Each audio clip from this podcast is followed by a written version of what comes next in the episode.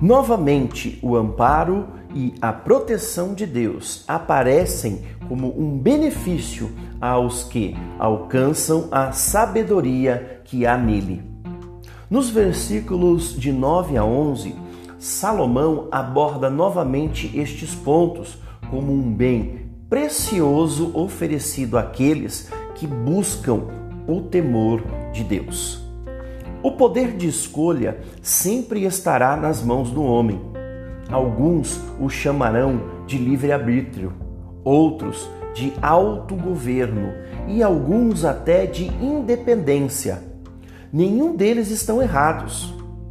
O homem tem a incrível capacidade e possibilidade de tomar suas próprias decisões e decidir por seus próprios caminhos. É assim desde o Jardim do Éden as oportunidades se mostram diante de nossos olhos e então decidimos se as agarramos ou se a deixamos passar. Mas existe algo de muito perigoso nisso tudo. O problema é quando tomamos as decisões e escolhemos os caminhos sem ter conhecimento, entendimento e sabedoria. As consequências das más escolhas baterão à nossa porta. Os buracos do mal estarão sempre diante de nós. O gosto amargo do fruto da má escolha arderá em nossa garganta continuamente. Qual seria a melhor solução di diante disto? Um coração que tem nos mandamentos do Senhor o seu maior tesouro. Quando buscamos a sabedoria de Deus como alguém que busca seu maior tesouro, nos aplicaremos nesta busca de tal forma que a encontraremos em Cristo.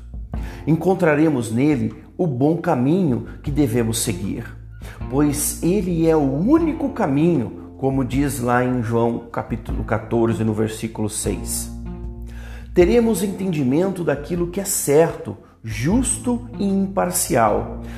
Teremos alegria em saber que estamos guardados e protegidos nele.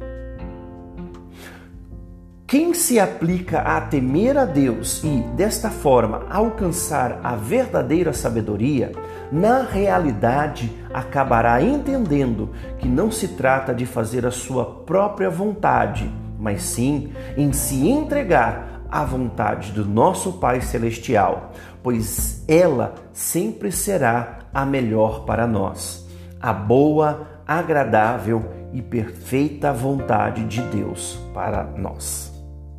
Que nós possamos nos aplicar cada dia mais na busca por este temor de Deus.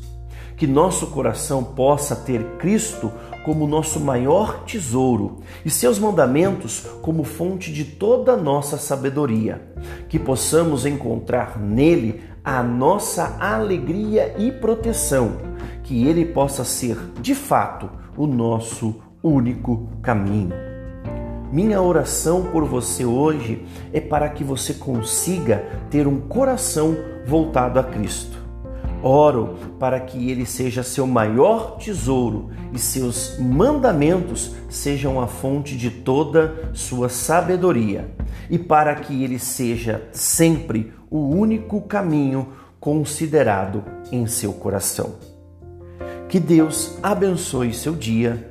Com amor, Pastor Rodrigo Silva.